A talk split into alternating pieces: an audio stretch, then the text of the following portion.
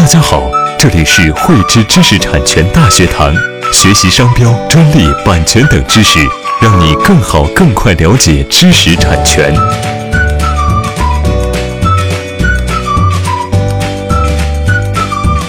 汇知识力量，天子财富。大家好，最近呢，有非常多的企业朋友向我咨询同一个问题，那就是他们的注册商标在注册成功以后。被其他的个人或者是企业向商标局提出了撤销申请。如果说企业遇到这种情形，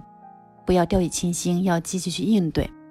那么呢，我们今天就来先给大家讲讲我们的商标注册成功以后有哪些被撤销的风险，同时我们应该如何去应对。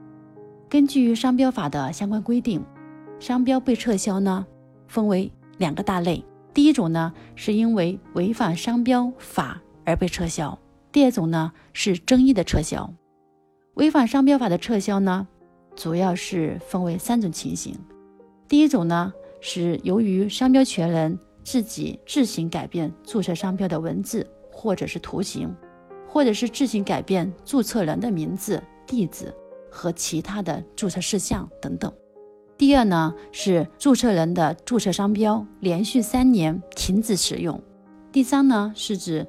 商标所提供的商品或者是服务以次充好、欺骗消费者、损害消费者权益。那这些呢，我们可以称之为违反商标法的相关规定的一些撤销的情形。而争议的撤销呢，根据中国商标法相关规定，如果说多个当事人对注册商标的一些权属有一些争议，或者是损害到了其他人的在先权益的一种情形，我们可以称之为是争议撤销。也就是说，争议撤销呢，主要是存在于与这个商标有利害关系的人才会提出争议撤销。违反商标法被撤销的情形呢，是任何人都可以提出来的。所以这种情形在我们目前市场上是非常普遍。所以希望能够引起商标权人的重视，所以今天在这里呢，我会做重点的讲述。那我们先看一下，第一种情况是由于商标权人自行改变注册商标的文字或者图形，或者是自行改变注册人的名字、地址啊，这些情形可以被撤销商标权。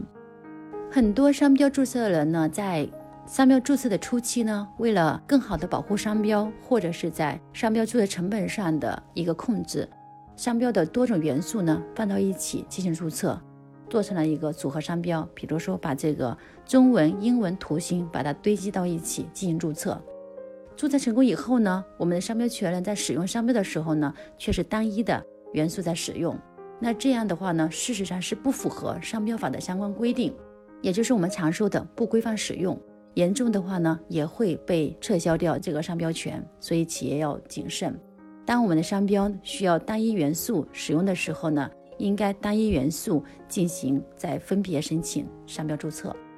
刚才我们说的第二种情形呢，是我们的商标权人的信息发生变更的时候，我们应该要及时对商标的信息也进行相应的变更，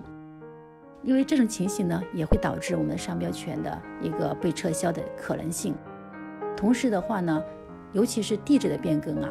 可能会导致我们收不到商标局的相关文书，比如说我们的商标被进行撤销以后，我们会收到商标局的答辩通知。那这个答辩通知呢是有一定的这个时间期限的。那在这个期限内，如果说企业啊作为商标权人没有进行及时回复，可能就会导致这个商标权被无效掉。我们刚才说的这个第三种情形呢，是我们的这个商标连续三年停止使用的情形。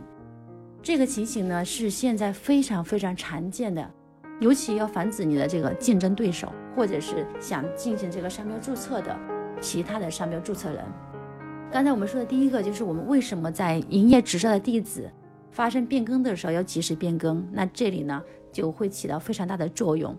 如果说你的这个地址变更呢没有进行相应的商标信息变更，那我们再来说说第二种情形，就是我们的商标连续三年不使用。的这个情形的撤销，中国商标法相关规定，商标取得注册以后呢，是需要商标权人进行使用，也就是为了防止一些商标权人囤积商标的资源，造成这个资源的浪费。那对于我们企业来讲，最关键的就是要制造使用证据，同时呢要保留好使用证据这两点。那我们的这个商标使用证据通常呢是在哪一些情形下面会出现呢？商标的使用证据，我们一般来说呢，包括宣传手册、发票、合同，还有一些招牌、各类活动上的一些使用等等。而且使用的时候呢，我们要显示出商标的信息，还要能够体现出当时使用的时间。那么呢，我们在一些发票以及合同里面呢，就可以做一些备注，在备注里面可以备注商标的信息。如果说是活动照片的话呢，可以将这个活动编辑成文字，上传到互联网等等，这些呢都可以形成我们呃商标使用的证据。在这里呢，还需要特别提醒，我们有些企业朋友对这个商标注册的保护意识非常强，所以呢，将自己所有的产品或者服务会进行保护注册，同时对我们未来会涉及到的产品或者是服务领域也会进行保护。那这种做法呢是非常正确，也是很有必要的。那像这种情况，我们应该如何去更好的收集或者制造出我们的商标使用证据呢？欢迎大家留言，我们将给出具体的方案。谢谢。喜欢慧知课程内容的朋友，欢迎转发分享或在节目下方留言，还可以与我们老师进行互动哦。我们将在每周二和周六定期更新课程。更多知识，请关注慧知知识产权微信公众号。我们下期再见。